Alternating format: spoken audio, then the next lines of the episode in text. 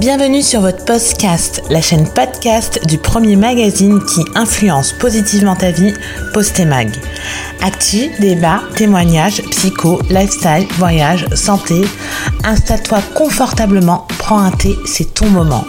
Rejoins cette fabuleuse communauté et abonne-toi pour ne manquer aucun épisode. Hello la team, j'espère que vous allez bien. On se retrouve aujourd'hui pour un nouvel épisode pour parler des couples mixtes et puis particulièrement de comment réussir sa vie à deux lorsqu'on est un couple mixte. J'espère que ce nouvel épisode vous plaira. Let's go alors, déjà, c'est quoi un couple mixte? Un couple mixte, bah, c'est deux personnes issues de, de on va dire, pour là la définition de deux cultures différentes. Même si, euh, voilà, on peut très bien dire, euh, euh, admettons, je vais prendre deux pays d'Afrique proche, le Congo-Brazzaville, le Congo-Kinshasa. Choisis pas cet exemple par hasard parce que bah, je suis moi-même originaire du Congo-Brazzaville.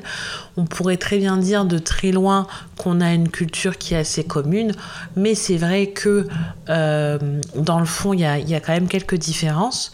Et donc même pour ces, euh, pays cousins, voilà, bah, un, un, homme euh, originaire du Congo, Kinshasa, qui se met avec une femme originaire du Congo Brazzaville, le couple est bien un couple mixte. C'est pas qu'une question de couleur ou de religion.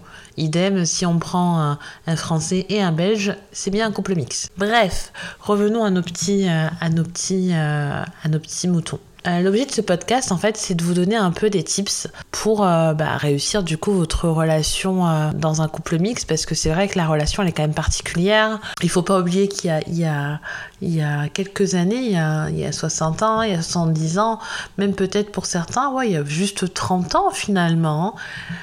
C'était encore compliqué de voir deux personnes issues de deux cultures différentes être ensemble, et, et donc c'est quelque chose qui est,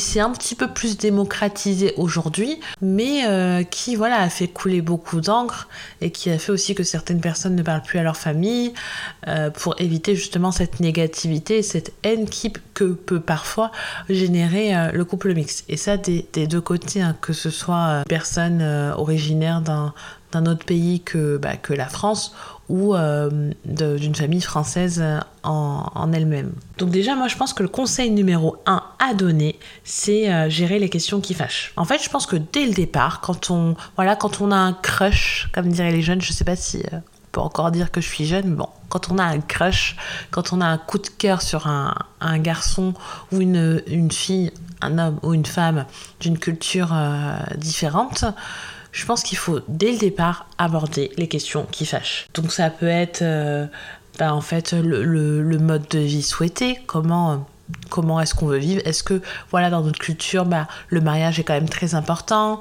ou euh, pas important du tout, voire euh, limite euh, pour nous c'est voilà c'est inconcevable de se marier. la question des futurs enfants, alors oui ça peut vous paraître très tôt, hein, mais je pense que quand on est avec une personne issue de d'une autre culture que la nôtre, c'est quand même intéressant de, de voilà d'avoir sa vision, même si elle n'est pas non plus très précise, de comment il souhaiterait éduquer ses enfants. C'est intéressant de savoir si pour lui, voilà, les enfants euh, doivent faire les scouts ou aller euh, dans une école euh, coranique ou une école, admettons, italienne. Je sais qu'en Suisse, voilà, il y a une forte communauté italienne et, et quand on est, quand on est enfant d'une personne qui est originaire d'Italie, c'est fréquent d'aller dans ce type d'école. Ça peut être aussi une école où on apprend justement la religion juive. Il y a pas mal de choses. Mais je pense que voilà, c'est intéressant de savoir comment est-ce que euh, euh, l'éducation des enfants euh, sera faite. Il va aussi falloir parler voilà, de, des questions qui fâchent. Ça peut être aussi la place de la famille dans, dans, dans, la famille. Je sais que, voilà, moi je suis originaire d'Afrique et du Congo du coup. Et c'est vrai que pour nous, la famille, elle a une place qui est quand même très importante. Euh, et ça peut être gênant pour certains. Par exemple, c'est vrai que, bon, moi, mes parents, ils le font pas personnellement. Mais je sais que dans ma famille, il y a des parents qui... Euh, euh, peuvent débarquer comme ça chez les cousins, chez les cousines, sans, sans pression, etc. Ça peut irriter d'autres personnes qui se disent, voilà, bah moi, dans ma culture, avant que, c'est plutôt les cultures occidentales d'ailleurs, avant que la famille passe, il faut d'abord prévenir, il faut, voilà, c'est c'est quelque chose qui est voilà on n'a pas forcément peut-être les mêmes manières de, de, faire et ça peut heurter. La première fois ça passe deuxième fois peut-être aussi. La troisième fois ça peut devenir un irritant fort. C'est vrai que tout le monde n'est pas pas dans cette optique de se dire bah voilà quelqu'un peut passer à l'improviste euh, et puis euh, s'inviter à manger à la maison comme ça. Voilà c'est des choses un petit peu où ou au travers d'anecdotes, ça peut se faire assez simplement, hein, pas, pas en mode interrogatoire, euh, euh, type euh, je suis la police et tout, non, en mode que, non, mais plutôt en mode voilà, anecdote en disant bah voilà, mais du coup, toi, d'où tu viens, comment ça se passe, et la famille, etc., machin.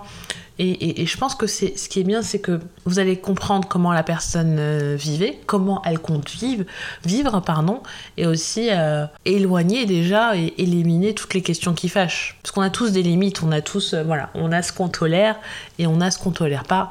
Et là, c'est le moment de découvrir si ce qu'on ne tolère pas est pratiqué par, euh, par la personne. Le conseil numéro 2, moi je dirais, c'est faire des concessions. Donc ça rejoint un peu quand on a parlé des questions qui fâchent, on a notre petite liste, vous savez, la petite liste des... Euh, euh, des, choses qu'on n'aime pas trop ou qu'on aime moyennement, eh bien il faut voilà échanger, discuter. Je pense qu'il faut aussi faire preuve beaucoup d'empathie et la vraie empathie, parce que beaucoup se disent oui, je suis empathique, etc. Non, la vraie empathie, c'est se dire on se met vraiment à la place de la personne.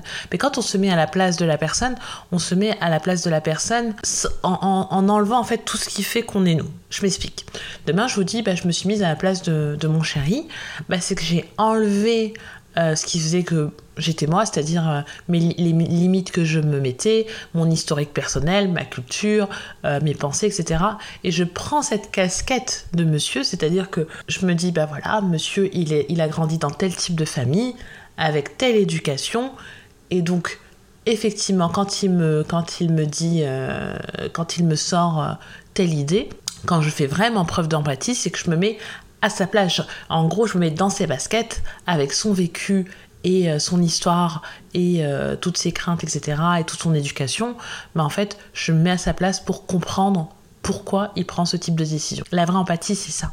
Donc c'est pas moi à ta place j'aurais fait, c'est vraiment euh, finalement moi en tant que toi en fait. Moi dans tes baskets, moi en prenant ta casquette, moi en prenant voilà, moi en étant toi mais réellement toi avec tout ce qui te compose de bien et de moins bien bien évidemment.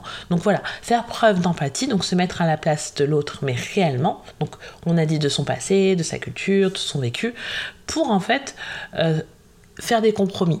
Faire des compromis, c'est pas tout accepter. On peut pas, si on, accepte tout, finalement, ça perd même de, sa beauté. Parce que, voilà, dans la mixité, il y a aussi ce mélange de culture, il y a aussi le fait que, voilà, chacun arrive avec son petit bagage et on prend le positif de tout et on en fait quelque chose d'encore plus beau. Faire des concessions, on en fait oui, mais pas surtout. Et il faut que ce soit des deux côtés. Sinon, en fait, ça va créer de la frustration qui va réapparaître beaucoup plus tard. Et, euh, donc, du coup, euh, euh, ça peut fragiliser, voire casser le cou. Donc, d'en faire des, concessions aussi, ce qui est important de, noter, c'est qu'il faut voilà, faire preuve de tolérance. ça va être... admettons, on peut parler de ouais, certaines fêtes qui sont pratiquées par, par euh, certaines communautés et, euh, et pas d'autres, bah, est-ce que réellement, parce qu'on n'a pas été éduqué dans ce type de, de fête, il faut euh, l'interdire pour ses enfants? Ça va être, ça va être aussi, ouais, principalement, je pense que ça concerne beaucoup les enfants parce que finalement le, le, conjoint autre peut, peut voilà continuer à, à pratiquer à être dans sa culture tout en étant avec l'autre personne. C'est vrai que les enfants, c'est finalement le, la réunification des deux, c'est le mélange des deux. Et donc, du coup, c'est peut-être là où euh, se voit un peu plus euh, le faire des concessions. Mais euh, oui, ça peut être aussi, si, si à titre personnel, ça va être accompagner quelqu'un voilà, dans un endroit qui, où on, ne voulait pas mettre les pieds. Moi, je pense à un truc, par exemple, bah, dans ma culture, il y a des mariages coutumiers et il y a des dots donc euh, la dot, c'est pas non, on achète, euh, on achète la femme, c'est pas du tout ça. Si vous voulez, je vous ferai un, épisode spécial mariage coutumier ou dot. Donc là, c'est pas trop le sujet. Mais en gros, euh, peut-être que voilà, mon chéri, il n'a pas forcément envie d'assister à ça parce qu'il a ses idées préconçues sur la dot. Mais du coup, pour moi, ouais, là, faire une concession, c'est dire, ben voilà, je l'accompagne parce que, parce que je sais que c'est important pour elle et, euh, et, donc euh, je mets, euh, je mets voilà, mes œillères de côté, je mets mon jugement de côté et, je fais ça. Donc voilà, une petite concession toute mimi, toute sympa. En 3, bah, ce serait apprendre à vivre avec les différences. Je sais pas si vous voyez, mais ça fait vraiment un petit fil, un petit, un petit chemin qui est, qui est vraiment bien lié quand même, ces, ces trois astuces, ces trois premières astuces. Donc en fait, finalement, quand on a géré les questions qui fâchent, quand on a on a appris aussi à faire des concessions, bah en fait il faut pas vivre avec les différences. Parce que du coup, bah, la concession qu'on a faite, c'est pas pour la sortir euh, un an, deux ans, trois ans, même dix ans plus tard en disant bah tu vois, pour toi j'ai fait ça. Non, c'est vraiment apprendre à vivre avec, euh, avec les différences euh, pas de son partenaire et, euh, et euh, tout en, en, voilà en apprenant euh, à comprendre aussi les difficultés que l'autre bah il a pu affronter moi je prends l'exemple concret bah voilà moi comme je suis d'origine congolaise enfin comme c'est peut-être pas évident parce qu'il y a peut-être des gens qui sont d'origine congolaise et qui sont blancs mais je suis noire et du coup mon conjoint est blanc. Donc en fait, c'est vrai, je vais vous raconter une anecdote qui est pour le coup véridique.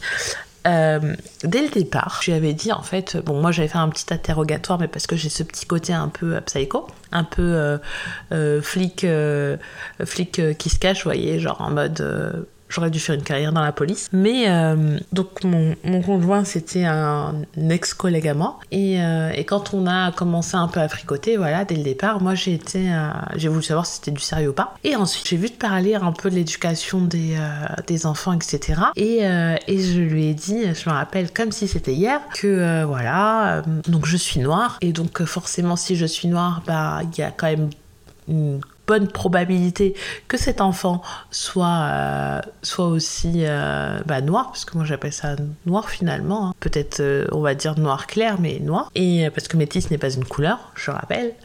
Et, et, donc je lui ai dit, est-ce que voilà, t'es prêt, es prêt à éduquer un enfant qui, ouais, qui sera noir en fait? Si vous voulez, on va dire qu'il sera à moitié noir. Et il m'a dit non, mais, mais en fait, je comprends pas pourquoi tu me dis ça euh, bah si, bien sûr, bien évidemment, genre euh, j'avais l'impression que j'avais dit un truc absurde. Alors non, pour moi c'était pas absurde parce que pour moi élever un, blanc qui élève un enfant qui est à moitié noir, ça me fait bizarre de dire à moitié noir, mais à moitié noir.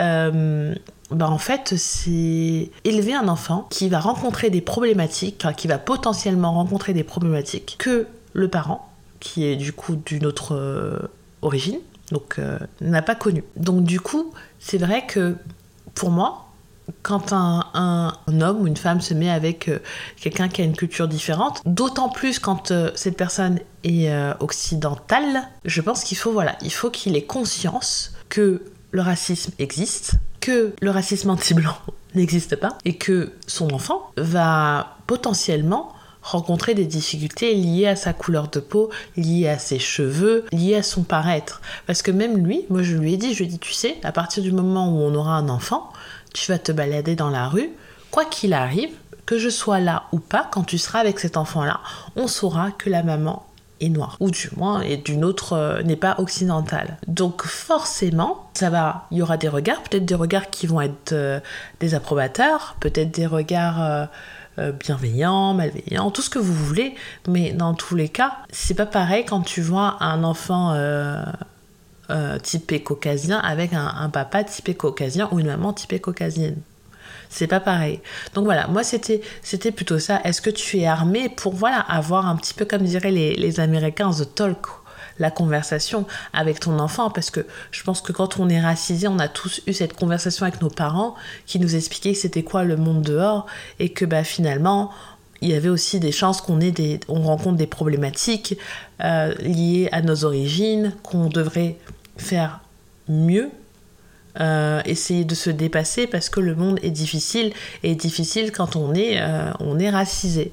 Donc voilà, moi c'était très important pour moi qu'il ait conscience que voilà, il y a des problématiques encore aujourd'hui euh, qui tournent autour du racisme et de la discrimination et que qu'il en soit bien conscient et que qu'il ait aussi ce côté un peu compatissant et, et qui, qui plein, plein de conscience et plein d'accompagnement pour l'enfant qu'il allait avoir. Et aujourd'hui, voilà, on a un enfant et, c'est un papa merveilleux, il n'y a pas de sujet. Mais je pense que c'est important avant, avant la conception quand même de, conscientiser la personne pour lui faire comprendre que voilà, tu, tu vas rentrer dans un truc où en fait tu n'as pas été éduqué pour affronter ça en fait. Tu n'as pas eu ces, ces, ces bases-là. Donc voilà, peut-être que tu en es conscient, peut-être pas, mais moi je vais t'expliquer. Et, et, du coup, en fait, il faut que cette personne arrive à apprendre, avec les, à, apprendre à vivre pardon, avec les différences. Après, là, je parle beaucoup du côté racisé, mais ça va être euh, apprendre à vivre avec les différences, c'est apprendre à vivre avec... Euh, si par exemple, vous êtes avec un caucasien, bah, en fait, euh, il faut apprendre à, à, à accepter aussi des choses que bah, chez vous, vous n'avez pas l'habitude de voir. Même si dans ce cas-là, c'est un peu plus facile parce qu'on a tous été à l'école, à l'école de la République, et finalement, on a voilà, on a quand même, euh, on a quand même une base culturelle. C'est que finalement, quand on est racisé, on a un petit plus que nos parents nous ont donné, mais, euh, mais c'est vrai qu'il y, a, y a pas mal de choses quand même qui sont pas, qui sont, qui coulent assez de sources. Même si voilà, il y a des choses qui se font parfois, des règles de vie qui sont différentes.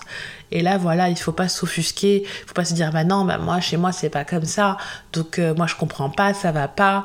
Euh, non, on modèle pas l'autre à sa façon. On apprend à prendre le positif de chaque culture et on en fait quelque chose de merveilleux. Je pense que c'est ça la clé du, la clé du, du, de la réussite dans un couple mixte. C'est voilà, c'est de prendre les points positifs présents dans chacune des cultures et puis en faire bah, une force euh, pour renforcer la, la relation. Après, euh, ce qu'on n'a pas trop évoqué là, on parle beaucoup de culture, on parle pas de religion, parce que pour moi c'est un peu différent. Un couple mixte avec des religions différentes, je pense que voilà, il faut communiquer et il faut accepter, ce qui est parfois dur, parce que par exemple, euh, dans un couple euh, mixte, si l'homme est musulman et la femme est catholique par exemple, bah, il n'y a aucun souci, mais l'inverse c'est compliqué. Donc euh, moi, j'aurais tendance à dire que oui, il faut, il faut accepter la décision de l'autre personne. Après, la religion, pour moi, ça reste quelque chose de personnel.